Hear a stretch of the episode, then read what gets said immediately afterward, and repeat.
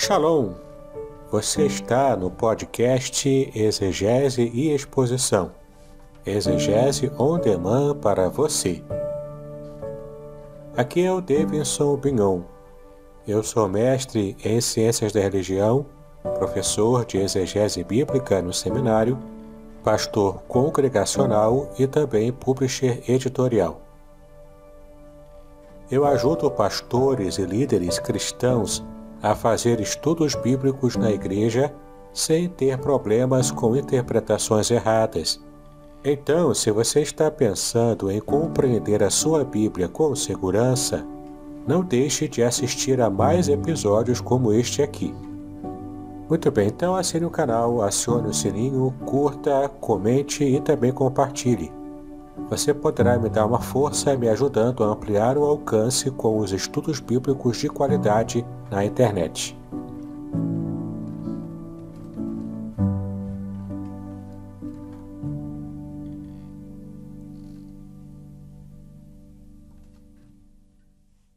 Eu vou então chamar aqui o pastor que esteja aqui conosco em tela.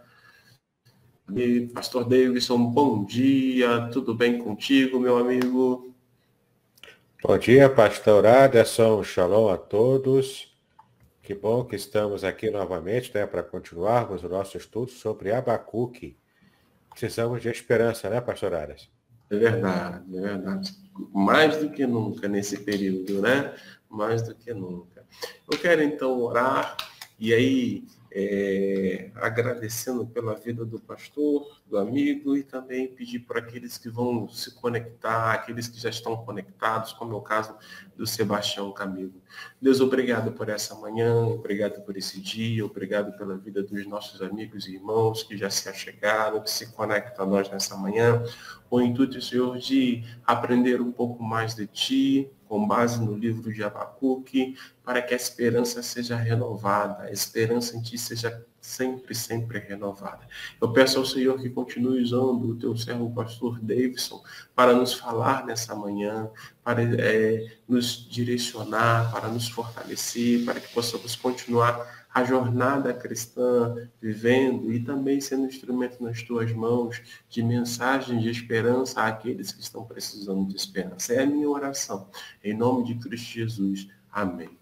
Vale ressaltar que se você tiver alguma pergunta, à medida que o pastor Davidson for fazendo a exposição, basta você colocar aí no comentário, ok? Sua pergunta, sua contribuição. Quero dar bom dia também a Zilmar Guimarães, que está conosco. Bom dia, Deus abençoe a sua vida. O Camilo, que eu também falei, que já está conosco. Deus abençoe a vida dos amados irmãos. Pastor Davidson, por gentileza, fique à vontade. Deus te abençoe. Deus te use mais uma vez com poder e graça. Amém, pastor Aderson. Já estou solicitando aqui a, a apresentação né, do nosso material. Muito bem. É, espero que os irmãos todos né, estejam se lembrando da nossa última aula, onde estamos falando da parte introdutória do livro de Abacuque.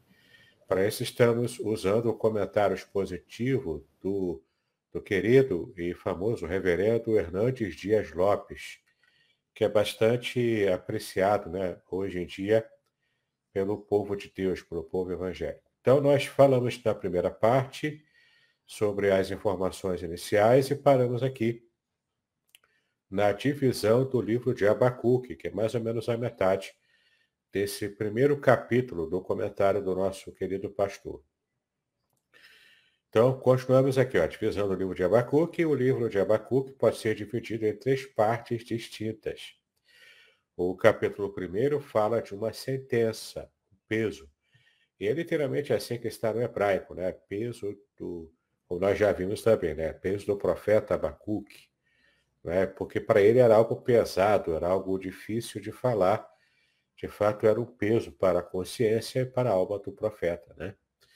Então, ele, ele fala, né, por, o primeiro capítulo fala de uma sentença, um peso, uma mensagem difícil de ser entendida e mais difícil ainda de ser engolida.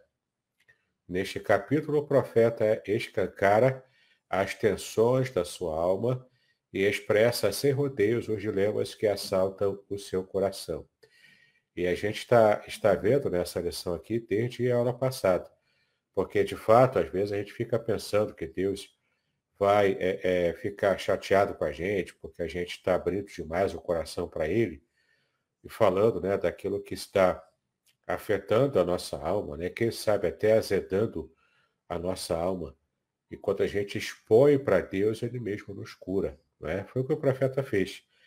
A sua alma estava bastante azeda por causa do que está acontecendo, que estava acontecendo, que ainda viria a acontecer.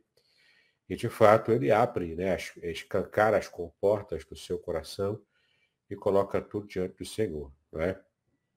Dois grandes conflitos são vividos por Abacuque. O primeiro é o prevalecimento do mal e a aparente inação e demora de Deus em agir perante o mal. Muitas vezes temos essa sensação também em nossa vida, né? Suas orações não são respondidas com a urgência que as endereçou ao céu. Né?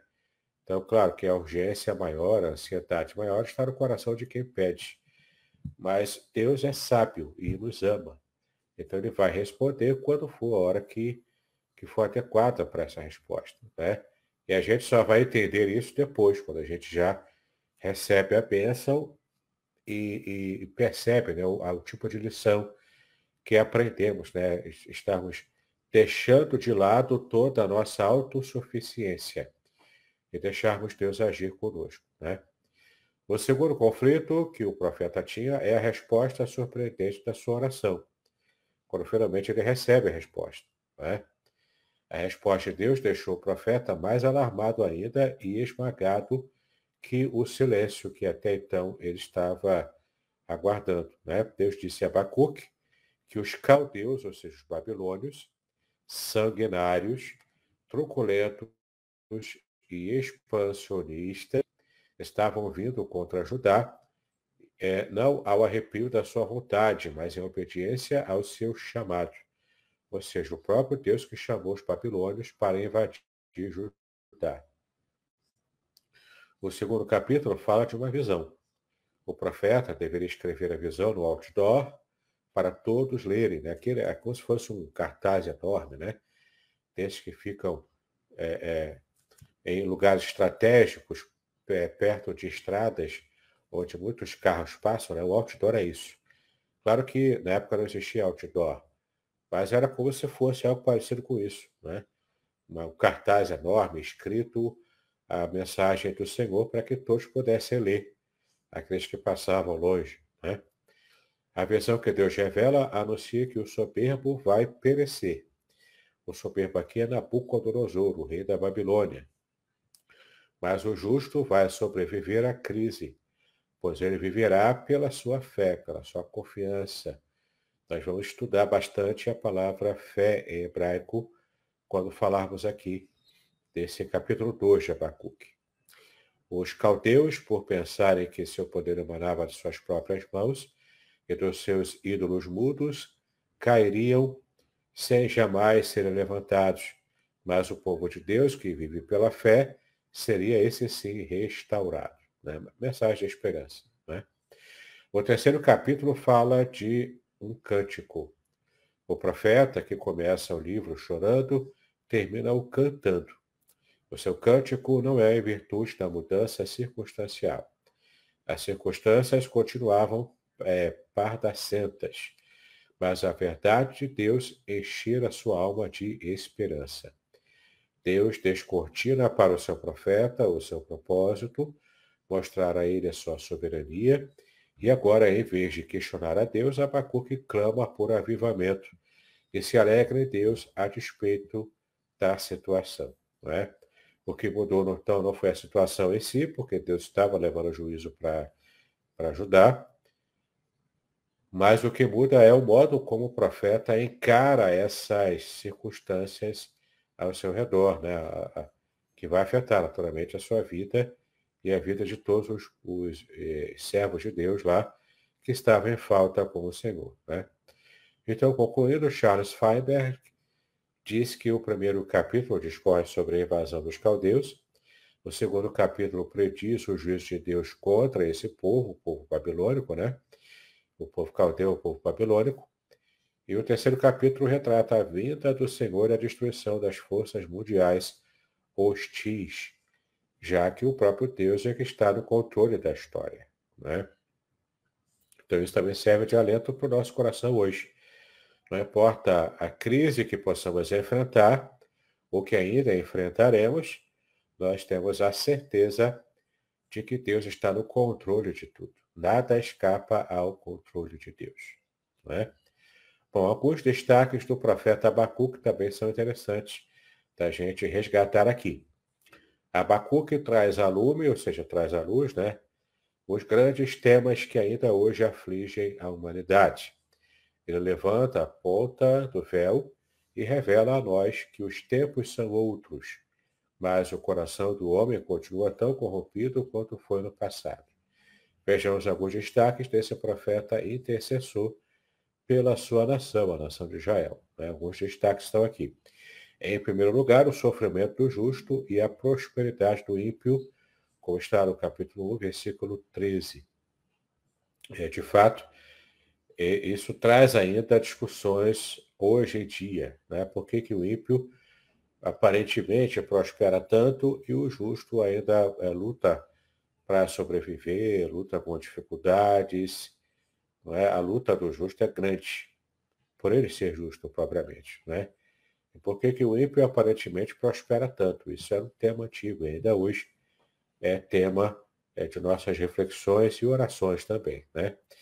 Abacuque estava alarmado com a corrupção moral e a apostasia religiosa que haviam tomado conta do seu povo. Parecia que a situação política, econômica, moral e espiritual estava fora de controle. O mundo estava de ponta cabeça. Os justos estavam sendo tripudiados e pisados, enquanto os ímpios floresciam. Abacuque pergunta sobre as razões de Deus permitir tantos crimes terríveis. Ele ergue a sua queixa contra Deus pelo fato de suas orações não terem sido respondidas. Então, esse drama foi vivido é, por Jó, por Asaf, por outros profetas. É verdade que em Jó a temática é o sofrimento em nível individual. Entretanto, com Abacuque, a questão é o sofrimento comunitário. Agora extrapola o nível é, individual, como era o caso do livro de Jó. Mas ele passa a ser o sofrimento é, nacional, comunitário. E isso né, trazia muita amargura ao coração do profeta no momento em que ele expõe né, o seu coração diante do Senhor. Russell Champlin corretamente afirma que Abacuque, como Jó, não tentou, não tentou resolver o problema do mal, apelando para o pós-vida. David Baker, por sua vez, diz que, diferentemente de Jó, Abacuque recebe resposta direta a seus questionamentos. Ou seja, Jó tinha uma esperança de ressurreição da pós-vida, Abacuque não trata desse assunto. E também Abacuque recebe uma resposta direta dos seus sofrimentos e seus pedidos e questionamentos, enquanto que Jó não recebeu. Jó recebeu apenas uma palavra de que Deus está no controle de tudo e Jó não tinha o que reclamar, apesar do nível de sofrimento que ele, que ele enfrentou. Não é? Bom, então para Abacuque a resposta foi direta, que Deus deu a ele, não, não teve rodeios. A punição virá, mas mediante os babilônios isso gerou problemas teológicos e morais ainda maiores para o profeta, visto que a cura, entre aspas, né, de uma invasão babilônica é pior do que a enfermidade do pecado de Judá. Então, de fato, né, pra, o modo como Deus escolheu é trazer uma cura mais pesada do que a própria é, impunidade do povo de Deus. Né? Ele usaria um povo pior o que faz a nossa cabeça dar um tilt, né? dar um nó. Porque, de fato, nós, nós confiamos em Deus, sabemos que Ele faz o melhor. Mas, às vezes, a gente, a gente, a gente tem muita dificuldade para entender o, o modo como Deus age. Então, não temos que tentar entender, temos que aceitar, nos submeter e estarmos provavelmente, né, é, consertando algum erro, algum pecado, algum problema e deixar Deus dar livre curso ao seu trato conosco. Bom, Deus responde dizendo que o instrumento que escolheu para a disciplina de Judá é moralmente responsável por suas ações e que não escapará sem a devida punição também. No caso aqui, o próprio Deus também reivindicaria as ações soberbas de Nabucodonosor e da Babilônia como um todo. Né? Então Deus estaria usando outra nação, uma nação muito ímpia, para consertar a sua nação, a nação de Israel, sob o remanescente fiel, né, que seria alguns do povo de Judá. O estudioso John Wright diz que o drama de Abacuque tem a ver com a teologia nacional de Israel, que entrou em crise. Os habitantes de Judá pensavam que em qualquer situação Deus estaria do lado deles e os defenderia contra os inimigos. Eles se consideravam invencíveis, porque estavam do lado do Deus invencível. Só que eles não contavam com o favor do Deus invencível. Por isso estavam enfrentando tudo aquilo. Essa teologia centralizava-se na afirmação da escolha de Sião por Yahvé, como a sua sede, em suas promessas a dinastia de Davi, de um governo eterno, de uma vitória permanente sobre os seus inimigos.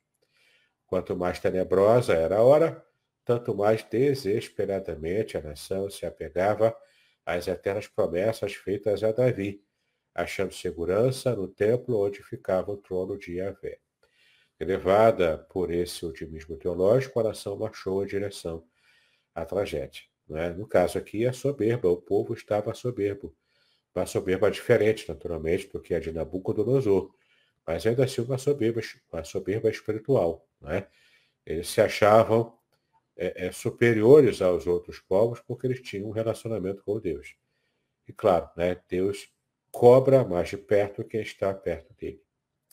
Bom, o sofrimento do justo e a prosperidade do ímpio continuam sendo o drama né, do homem contemporâneo. Cabe Tree, que é um comentarista, né, especialista nessa mesma linha de pensamento, escreve o seguinte: Alguns salmistas e o livro de Jó tratam diretamente desse problema do sofrimento dos justos.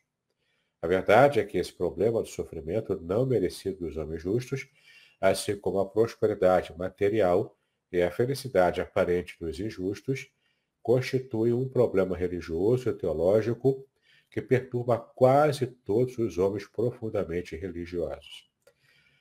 É interessante a gente perceber aqui que muitas vezes a gente acha que Deus tem obrigação de nos abençoar porque somos fiéis a Ele e tudo mais. Esse tipo de pensamento em nosso coração e até esse tipo de oração mesmo, né? ela, é, esse tipo de coisa demonstra o quanto nós estamos, na verdade, distantes de sermos justos e perfeitos. Nós estamos é, sempre com a imperfeição do nosso encalço.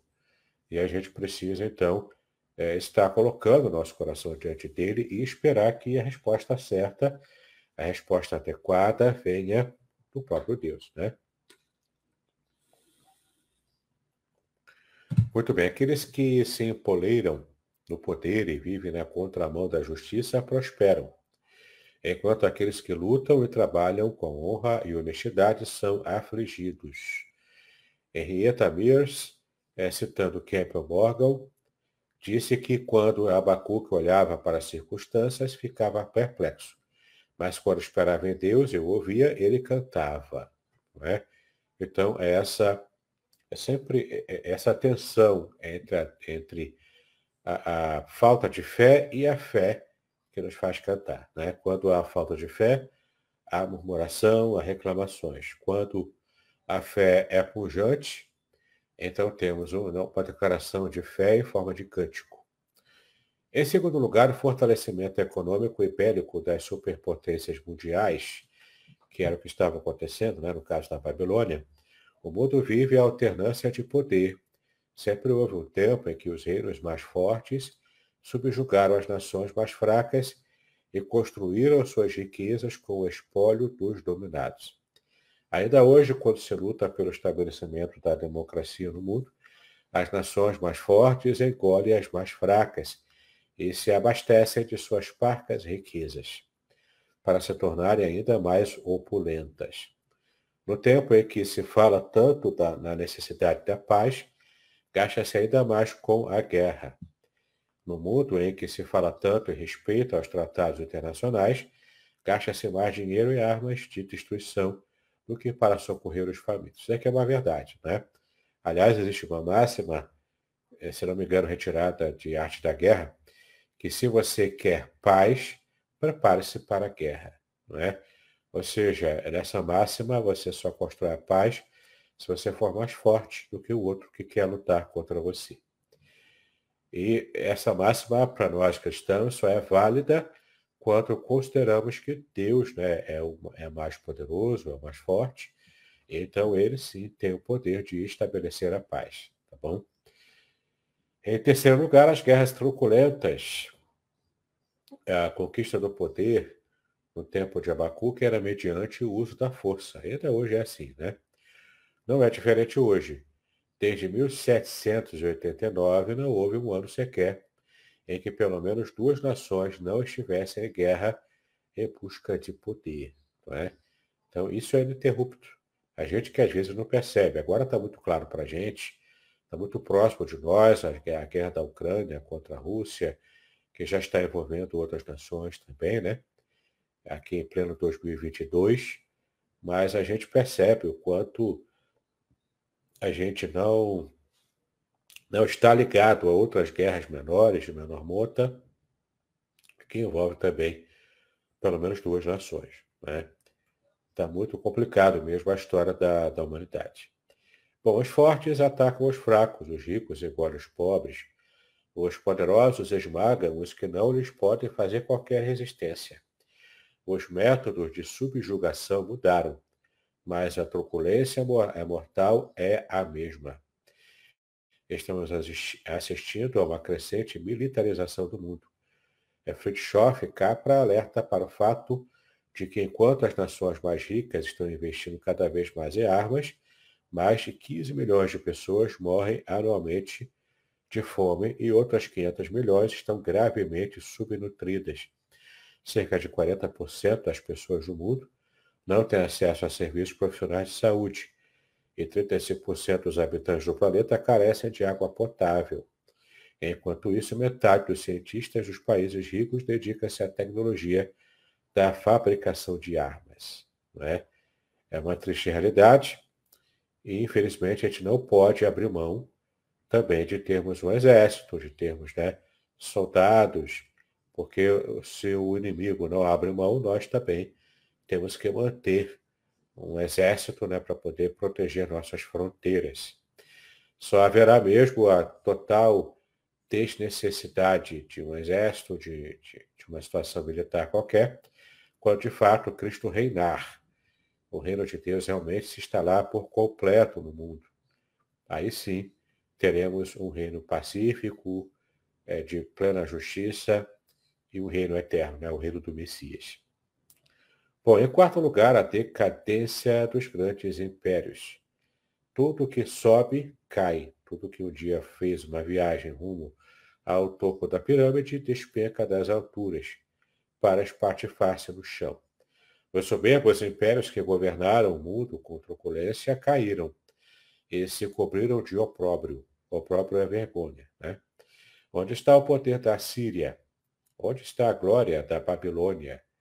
É, é só história, é só narrativa hoje. Onde está a força do Império Medo-Persa? Onde está o poder bélico do Império Grego? Onde está o megalômano Império Romano? Todos caídos, todos apenas da história.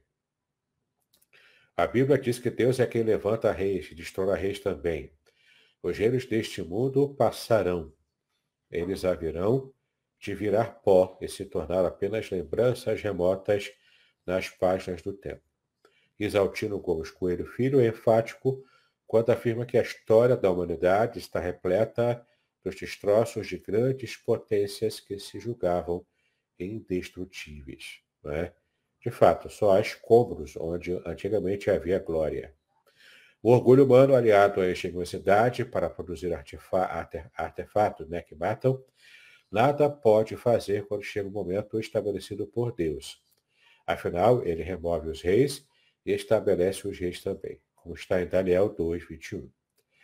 É, Walter Kaiser Jr. É, corretamente afirma que, a despeito das aspirações da Babilônia no sentido de edificar um império, a despeito disso, seria outra potência que possuiria a terra, o glorioso reino de Deus. E diz aqui Abacuque 2,14, né? Pois a terra se encherá do conhecimento da glória do Senhor, como as águas cobrem o mar. É? Então, é a glória de Deus que se estabeleceria sobre toda a terra, e não propriamente a glória da Babilônia. Bom, em quinto lugar, vitória final e retumbante do reino de Deus. Abacuque também fala em, no capítulo 2, versículo 14, como acabamos de ver. Né? Os reinos deste mundo passarão, mas o reino de Cristo será como uma pedra que encherá toda a terra.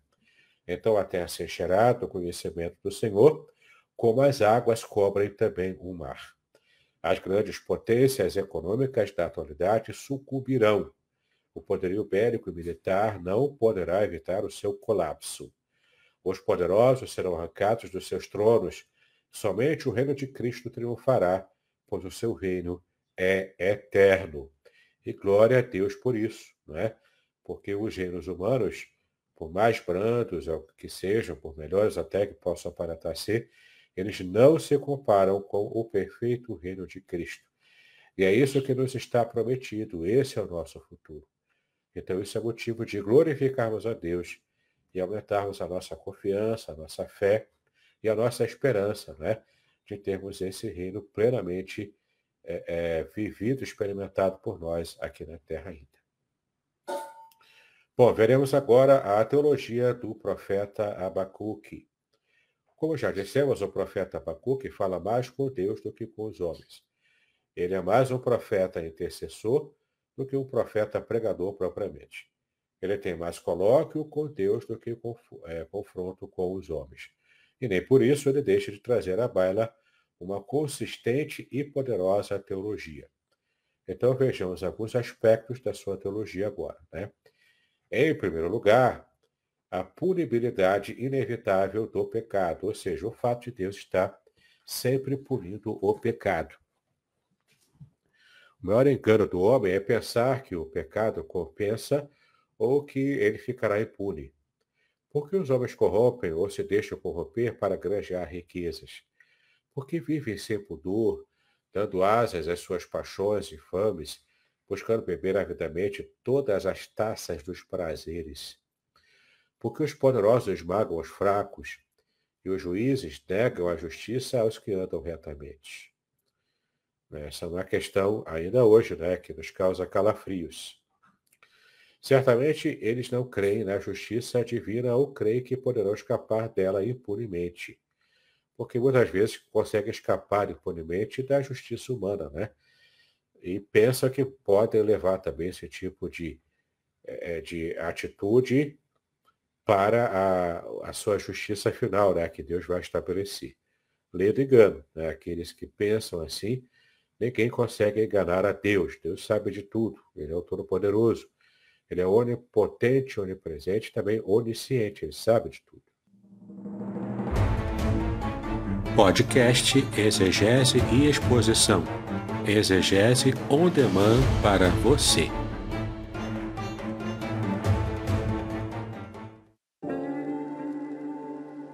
Shalom! Aqui é o Davidson Pinhon. Eu ajudo pastores e líderes cristãos a fazer estudos bíblicos na igreja sem ter problemas com interpretações bíblicas erradas. Então, se você está pensando em compreender a sua Bíblia com segurança, não deixe de assistir a mais conteúdos como este aqui neste canal.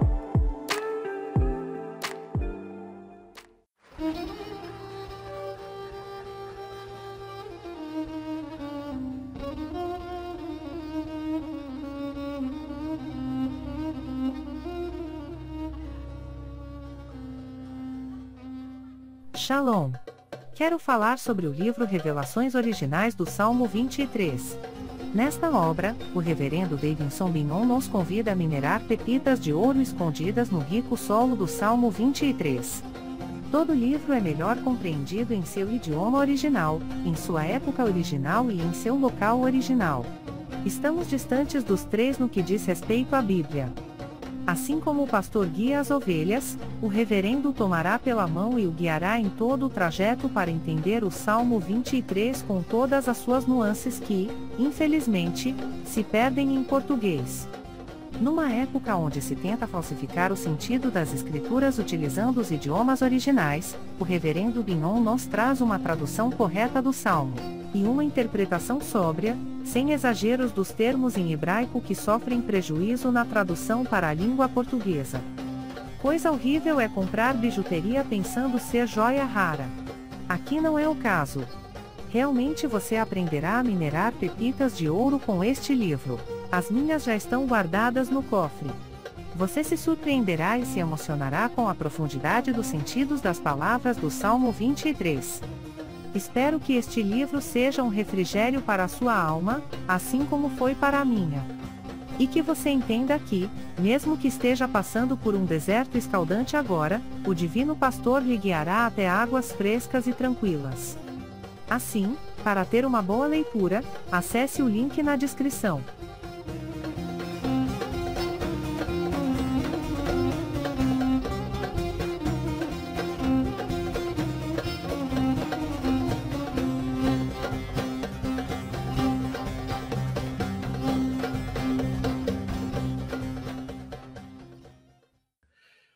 Abacuque, porém, nos mostra que o pecado é uma fraude.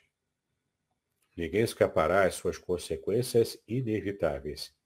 Quem semeia vento, colhe tempestade, como diz o ditado, né? Quem semeia na carne, dela colhe corrupção. Um dia todos terão de enfrentar o julgamento de Deus e prestar conta da sua própria vida. Isso pode trazer paz ao seu coração ou pode trazer desespero se você tiver uma vida ímpia, assim como tantos ímpios têm. Não é? E nós que somos cristãos, é, eu quero acreditar que nós podemos encarar isso como uma questão que nos traz paz. Sabemos que Deus estará nos julgando também e trazendo a justiça perfeita sobre a nossa vida. Né? Exaltino Gomes Coelho, Exaltino Gomes Coelho Filho é enfático quando afirma que a violência será punida. Apesar do seu desconcertante silêncio, Deus inverte a situação no momento apropriado e estabelece também a sua vontade. Existe um ponto final para a maldade humana. O poderio bélico que algumas nações possuem e que julgam elas se tornam invencíveis, nada será quando Deus determinar o seu fim que qualquer um que já tenha lido o livro do Apocalipse sabe do que o, o nosso querido Hernandes Dias Lopes está falando aqui. Né? Bom, em segundo lugar, os mistérios inextricáveis da providência divinas.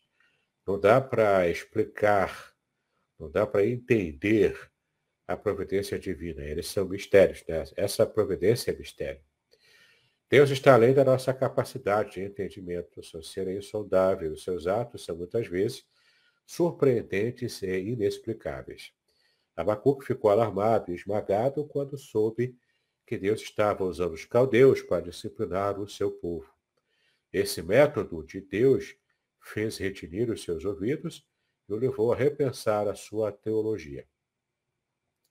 O puritano né, Martin Lloyd Jones diz que Abacuque escreveu o livro para relatar a sua própria experiência. Estava aí um homem perturbado pelos acontecimentos, ansioso por reconciliar o que via com o que acreditava. Deus não se deixa, é, Deus não se deixa domesticar. Ele sempre nos surpreende com as suas providências que vão além do campo da nossa limitada compreensão. O livro de Abacuque joga uma parte cal na teologia distorcida dos judeus eles que acreditavam né, que Deus estaria com eles para defendê-los contra os seus inimigos em quaisquer circunstâncias. Não foi assim. Não é assim que Deus age. Né? Mesmo estando eles nas práticas mais execráveis dos seus pecados. Então, esse tipo de dissonância espiritual Isso é perigoso demais, porque a gente acha que está seguro devido à nossa religiosidade. Então, Deus mostra que o que de fato move o coração dele a nosso favor é a obediência. Tá bom? Bom, a teologia do livro de Abacuque reforça o que o apóstolo Pedro ensinou. O juízo deve começar pela própria casa de Deus. Né? Sempre foi assim e sempre será. Inclusive hoje, se enfrentamos uma justiça em nossa nação, a justiça divina em nossa nação, sempre essa justiça começa pelo reino de Deus e pela própria igreja de Deus. Em terceiro lugar, o sofrimento do justo é temporário, mas o castigo do ímpio é final, ou seja, é determinante.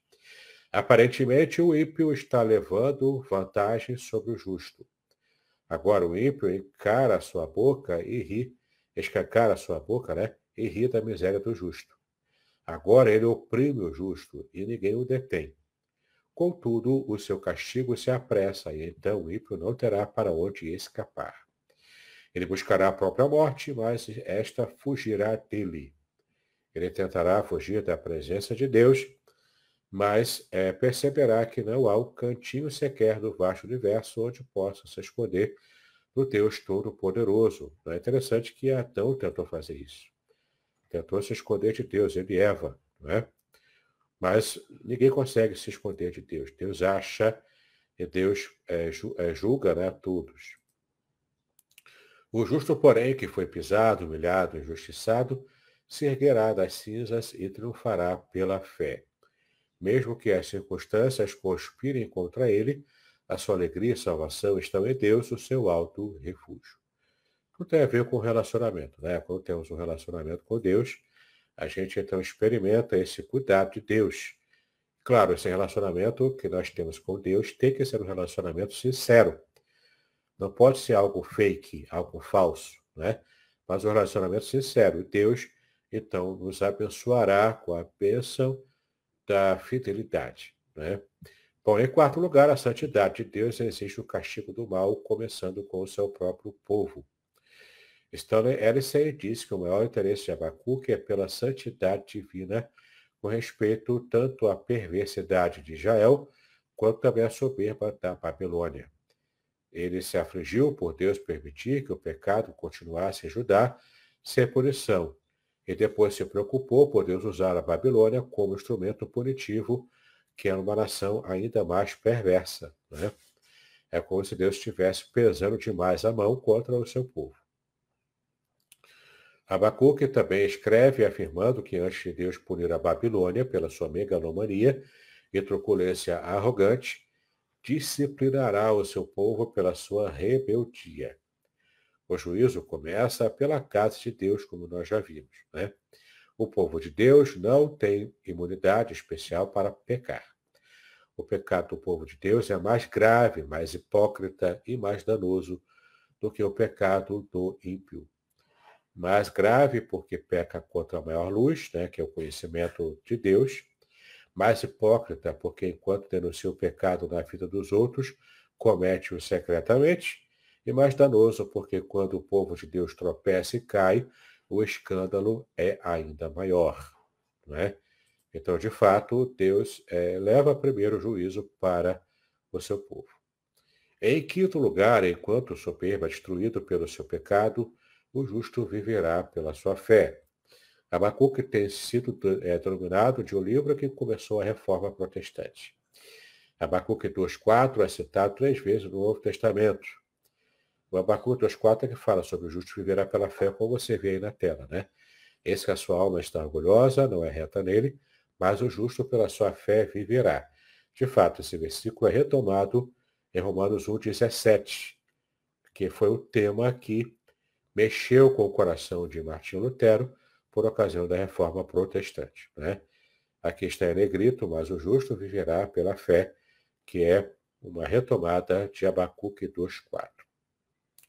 As três eh, citações do Novo Testamento têm uma progressão interessante. Quanto à ênfase em Romanos 17, a ênfase está em o justo. Em Galatas 3,11, em viverá.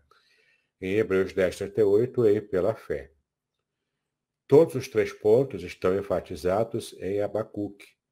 Poucos versículos da Bíblia têm participado com tão profundo efeito no desenvolvimento da teologia e da proclamação da fé.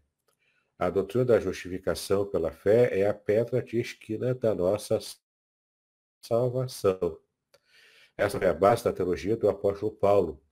Essa foi a maneira, a bandeira da reforma protestante do século XVI. Somos salvos não pelo que fazemos, mas pelo que Deus fez por nós lá no passado. Né? O alicerce da salvação não são nossas obras para Deus, mas a obra de Deus para nós. A única boa obra perfeita, totalmente agradável a Deus, que nos leva para o céu, é aquela feita por Cristo na cruz do Calvário, ao derramar o seu sangue para nos resgatar e nos purificar de todo o pecado. Em sexto lugar, a crise deve nos levar não ao desespero, mas ao clamor por avivamento. O profeta Abacuque começa o seu livro questionando o caráter de Deus, mas o conclui orando a Deus por uma intervenção na vida do seu povo. A crise, em vez de nos levar a correr de Deus, deve nos induzir a correr para Deus. A crise é uma oportunidade para nos voltarmos para Deus, de fato. É, a gente erra, né? Quando quer, não quer mais orar na hora da crise, quando a gente quer é, fugir de Deus, né? Quer fingir que Deus não está nos punindo, não está interessado em nós. Isso é um, é um engano, não é?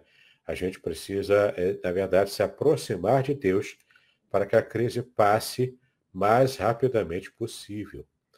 E a gente, quanto mais cedo a gente se consertar perante Deus, mais cedo estaremos saindo da situação de crise. Bom, Deus ainda continua transformando vales em mananciais. Ele ainda continua voltando-se da sua ira para a sua misericórdia. O avivamento é uma obra de Deus e não uma ação humana. Não ajeitamos avivamentos. Clamamos por ele e Deus, é claro, é, estará nos dando de acordo com a sua vontade. Né? Não determinamos a sua chegada, preparamos-nos para ela. Não administramos a sua chegada, preparamos o seu caminho apenas. Né? Bom, em sétimo lugar, para a gente terminar então a aula de hoje, em sétimo lugar, quando o mundo ao nosso redor entra em colapso, Ainda assim, podemos nos alegrar em Deus, que é a grande lição do capítulo 3, que vamos, de, é, nos deter bastante quando chegarmos lá e falarmos especialmente, né, versículo por versículo, dessa, dessa parte. O cristão é um otimista inveterado, pois a fonte da sua alegria não está nas circunstâncias, mas está plenamente em Deus. O mundo pode ficar abalado, os montes podem se derreter e se lançar nas profundezas do mar. A natureza pode até se contorcer de dores, e terremotos fazendo tremer os alicerces da terra. Mas, mesmo assim, o povo de Deus continua seguro. A seca pode fazer mirrar a semente debaixo da terra. O curral pode ser um deserto sem a presença das ovelhas. A vide pode estar vazia de frutos. E o mundo inteiro pode entrar em colapso, é? Aqui, no caso, o colapso é, mercantil, o colapso econômico. Né? No caso aqui, a vide é a plantação de uvas, né? que faz a alegria, que faz o vinho, que era discípulo da alegria antigamente. Contudo, o povo de Deus ainda assim terá um alicerce firme debaixo dos pés. O povo de Deus ainda poderá se alegrar em Deus, o seu Salvador. E essa firmeza, a firmeza provocada pela fé do justo, que faz com que ele não esmoreça, com que ele não caia e não morra, né? não fique completamente destruído. Conforme Paulo mesmo diz em, em 1 Coríntios 4, né? que nós somos abalados, é, perseguidos e tudo mais, mas nunca destruídos. Não é? Então, de fato, né, aqui temos aqui uma série de, de é, citações bibliográficas que o, o Hernandes Lopes usou durante todo esse capítulo, né? São várias delas aqui, são 37 delas. Muito bem, nós vamos agora abrir aqui para o pastor Aderson nos conduzir com as perguntas. Olá, queridos. E aí, quero já, desde já agradecer aí aos irmãos que estão aí conectados a nós. Se vocês tiverem alguma pergunta, fique à vontade para fazê-la através do chat, que aí o nosso querido amigo pastor Davidson também estará respondendo cada uma delas. E eu começo então, né, eu sempre dou start fazendo uma, uma, uma, uma um recorte, uma pergunta, que é justamente de algo que muitas das vezes nós ouvimos, ou eu vou falar por mim, né? Que logo no início o pastor Davidson falou que Abacuque ele abre o seu coração para Deus, né? Ele abre o seu coração para Deus. E aí, às vezes, é, é, as pessoas vêm e falam, não, não pode abrir, que não sei o que, não sei o que lá. Fala um pouquinho mais sobre isso, o, o pastor Davidson desse momento que Abacuque está vivendo, que é um, um problema que ele olha ao lado, né, vê crises, vê uma série de coisas que vão, que se chocam, inclusive, com aquilo que ele estava idealizando até, é, vou digamos assim, da parte de Deus para com o seu povo, né? Exato, né? Às vezes a gente acha, né? É, eu não vou falar tudo que o meu coração pede, né? Como se a gente estivesse preocupado em falar para Deus aquilo que é politicamente correto, né? que é a, a, ordem do momento. Né? O pessoal só quer falar do que é politicamente correto. Então, eu não posso ofender o outro, que dirá ofender a Deus. Né? Mas nós ofendemos a Deus quando pecamos. Ofendemos a Deus, sim, quando a gente peca, quando é hipócrita, quando a gente né, quer julgar o outro com severidade e julgar a nós pelo mesmo pecado com, com brandura é, na verdade, deveria ser o oposto, né? Julgarmos o outro com brandura e julgarmos a nós mesmos, né? Para fins né, de nosso aprimoramento moral, espiritual, julgarmos a nós mesmos com severidade. Né? Quando é, se conseguimos virar essa chave, a gente consegue, então, de fato, entrar no caminho né, de, agra de agrado ao Senhor. Mas então, às vezes a gente acha, ah, não, eu vou, eu vou desagradar a Deus se eu falar abertamente o que eu penso, o que eu sinto. Desde que você não fale publicamente, né, para outras pessoas ouvirem, é só você e Deus, abra o seu coração. Também não precisa fazer como um irmão me disse há muitos anos, e eu discordei plenamente dele. Ah, eu, eu sou tão sincero com Deus que eu falo até palavrão com ele nas minhas orações. Também não chega a esse nível, né? Aí é falta de respeito mesmo, né? A impiedade leva a pessoa a ter falta de respeito para com Deus. Não precisa chegar a esse ponto, é claro. Se você só consegue se expressar com, com palavrões, você precisa rever a, a sua conversão, né? a sua vida espiritual mesmo, a sua santidade para com Deus. Então, desde que você não siga por esses caminhos de exagero, abra seu coração para Deus, fala o que tem no seu coração, sinceramente, não é? Abre mesmo o jogo, entendeu? Como Abacuque fez, como Jó fez, como tantos outros servos de Deus do passado fizeram. Né? Falavam abertamente com Deus e, deixar Deus, e deixa Deus falar. Né? E quando Deus falar, quando Deus te mostrar o qual o caminho, submeta-se a essa vontade dele e não fique retrucando, né? Porque, como Paulo mesmo disse, dura coisa é recalcitrar contra os aguilhões. O aguilhão é, é, é, aquela vara né, que fica batendo no animal. Então, é, é, não adianta. Quanto mais o animal retruca, quanto mais ele resiste, mais ele apanha. Né? Então, não adianta. É, é, você tem que se submeter à vontade soberana de Deus, sabendo que Deus quer o melhor para você. Né? Pode não parecer no primeiro momento, mas sim, no final, Deus tem vitória, tem bênção e tem crescimento para a sua vida pessoal e espiritual.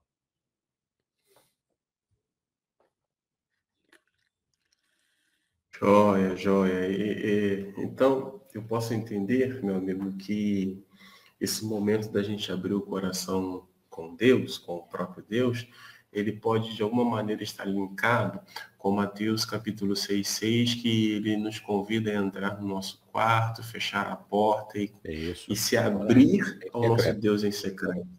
Isso. Né? E, e, aí isso é muito importante. Entra no quarto, é você e Deus, você pode conversar com Deus, você pode se abrir com Deus, cuidado com os exageros, cuidado com algumas palavras que é, é, é, o próprio Deus não se agrada, né? Ele é santo, né? Então eu não vou chegar para ele e falar, falar palavrão, acho que não tem nenhum cabimento isso, né? É muito interessante. E outra coisa também, é, é, é muito interessante porque faz parte, né, de uma mensagem de esperança renovada é você poder entrar no teu quarto, né? Está dentro desse contexto que o pastor Davidson muito bem colocou, ó, mensagem de esperança renovada. Então, entra no teu quarto, fecha a porta e se abra com o teu Deus. E aí, uma outra coisa que você falou, que é uma atenção e acho que, assim, a gente precisa, eu vou usar essa expressão, né? Pedir a Deus que Deus nos, nos ajude a evoluir, que é a tensão entre é, falta de fé e uma fé pujante, uma fé vibrante, né? Como você colocou, né? Uma fé é, é, é pujante me leva a cantar cânticos, me leva a adorar, me leva a exaltar, né? E, e, e, quando ela começa a vacilar, quando eu, eu perco né, a referência, quando as vistas estão embaçadas, por exemplo, eu estou usando óculos, mas o meu óculos agora está embaçado. Então, quando isso acontece, prejudica a visão. E a é. tendência é. é reclamação. Então, é algo que a gente precisa estar muito atento, né? É verdade, né? A fé vacilante, cambaleante, nos leva a murmurar. E uma fé firme, pujante, nos leva a cantar, né? cantar antecipadamente, é, é, contando já com a vitória que Deus dará né? lá na frente. Ainda que não seja a vitória que eu espere. Né? Muitas vezes a gente ora, ora, ora, por exemplo, para Deus curar alguém que está hospitalizado, e, e, depois de um processo de oração, Deus acaba levando essa pessoa, né? a pessoa morre, ah, mas Deus não ouviu minha oração? Não, Deus ouviu sim. Eu costumo dizer que a, a, a resposta mais completa que Deus dá para todas as orações dos santos é o céu. E para você ir para o céu, você tem que morrer aqui na terra, entendeu? É uma semente. Ela morre na terra para poder renascer de forma muito melhor, né? como a árvore que dá frutos, quando ela só, ela só acontece quando a semente morre, né? Então, é, se você orou durante muito tempo, ou está ainda nessa situação, né, orando pela cura de alguém, e de repente Deus está sinalizando que vai levar essa pessoa, tenha paz no seu coração. Deus sabe o que está fazendo, né? Ele determinou a hora para aquela pessoa ir. Tenha paz, tenha confiança em Deus, né? Ele vai suprir as suas carências, as suas necessidades, especialmente se essa pessoa é serva de Deus. Ele está dando o céu para ela. Isso deve ser motivo de alegria para a gente. É livramento que Deus está dando para essa pessoa de todas as lutas e mazelas aqui na terra. Entendeu? Então, é, se a luta for com você mesmo, por uma doença, por uma situação qualquer, confie em Deus. E claro, né, faça a sua parte. Se você puder cuidar da sua saúde, cuide se puder é, é, se virar para arrumar um emprego, fazer um trabalho pelo menos, né? se não conseguir emprego, ao menos tenha, tenha como é, se sustentar com algum trabalho que você possa fazer, né? algum bico, né? como o pessoal diz aí. Mas de alguma forma, né? faça a sua parte no que for necessário e espere o melhor de Deus quando naquilo que não, é, que não está sob o seu controle. Né? Então, simplesmente submeta-se a Deus, e essa deve ser uma lição para mim também, né? Para o pastor Aderson, para a Cris, todos nós temos que aprender com Deus, né? Nos submeter à vontade dele, é isso que realmente nos importa.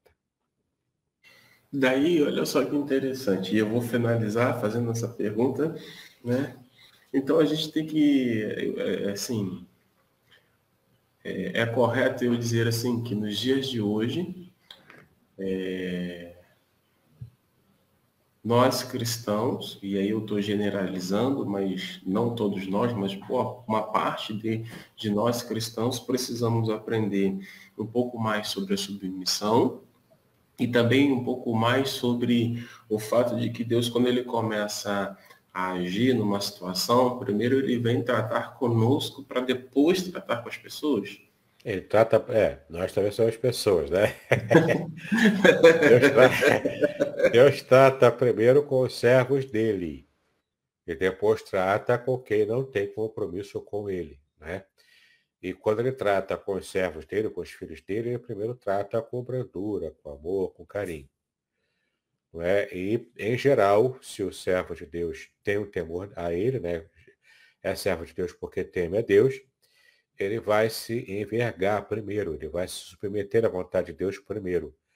E o justo, é, o injusto, né, o ímpio, ele geralmente é, recebe o juízo de Deus com empáfia, com soberba.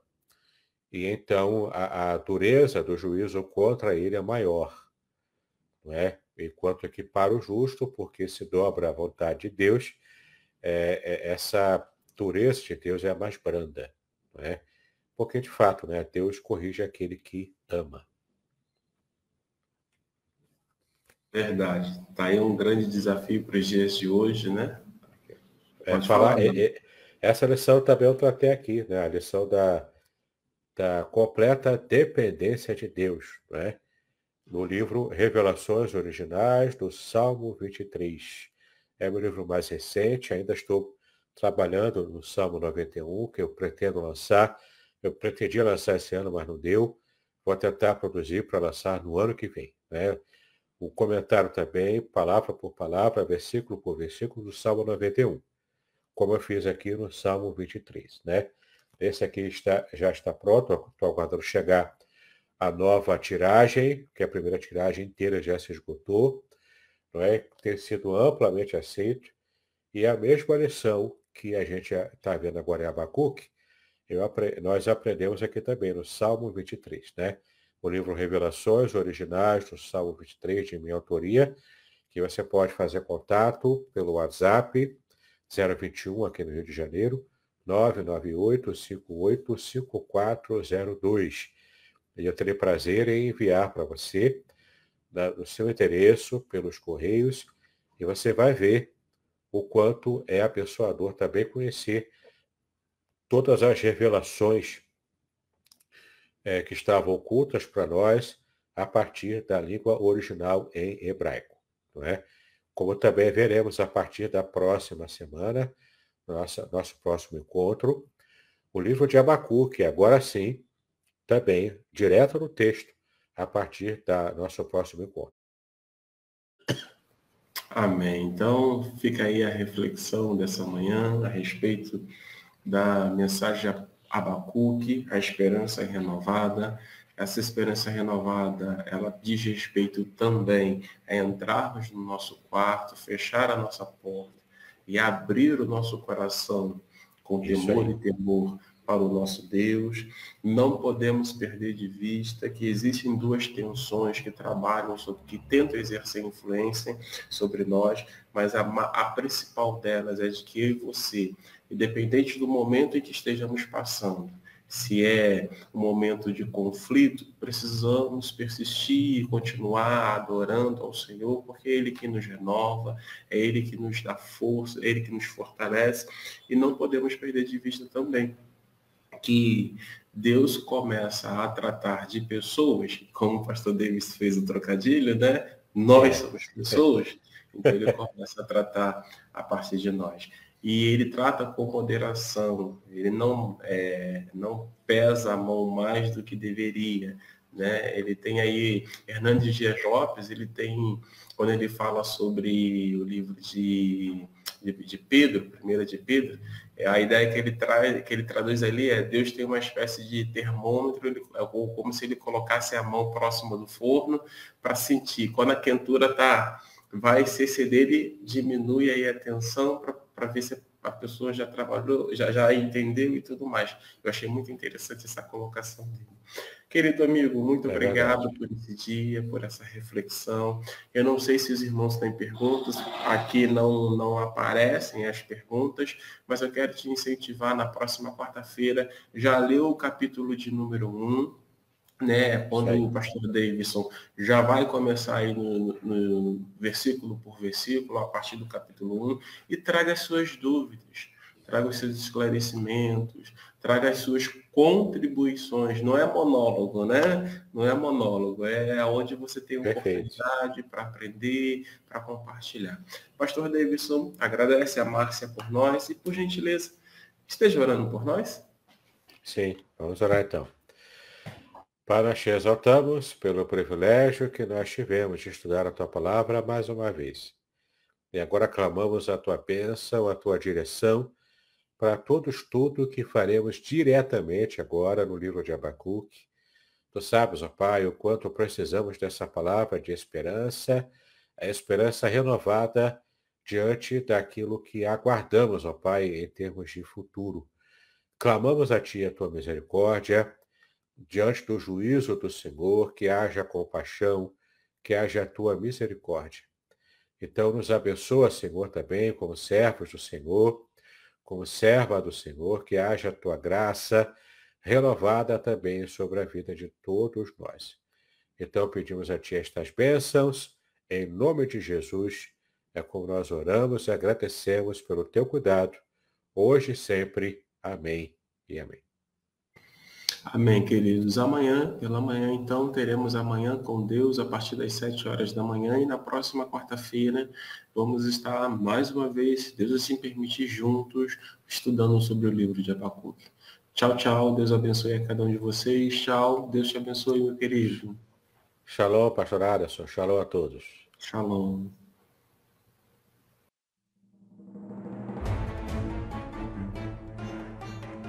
Muito bem, agora o que eu gostaria de ver é a sua participação. Entre em contato comigo, compartilhe a sua experiência comigo e quem sabe até se você enviar em formato de áudio, eu possa aproveitar a sua experiência para apresentar no próximo episódio do podcast Exegese e Exposição. Eu sou Davidson Pignon e eu ajudo pastores e líderes cristãos a fazer estudos bíblicos da igreja, sem terem problemas com interpretações erradas. Se você então está pensando em compreender a sua Bíblia com segurança, não deixe de assistir a mais episódios como este aqui. Então, assine o canal, acione o sininho, curta, comente e também compartilhe Ajude-me a ampliar o alcance com estudos bíblicos de qualidade na internet. Que Deus abençoe os seus estudos, paz e bênçãos sobre a sua vida.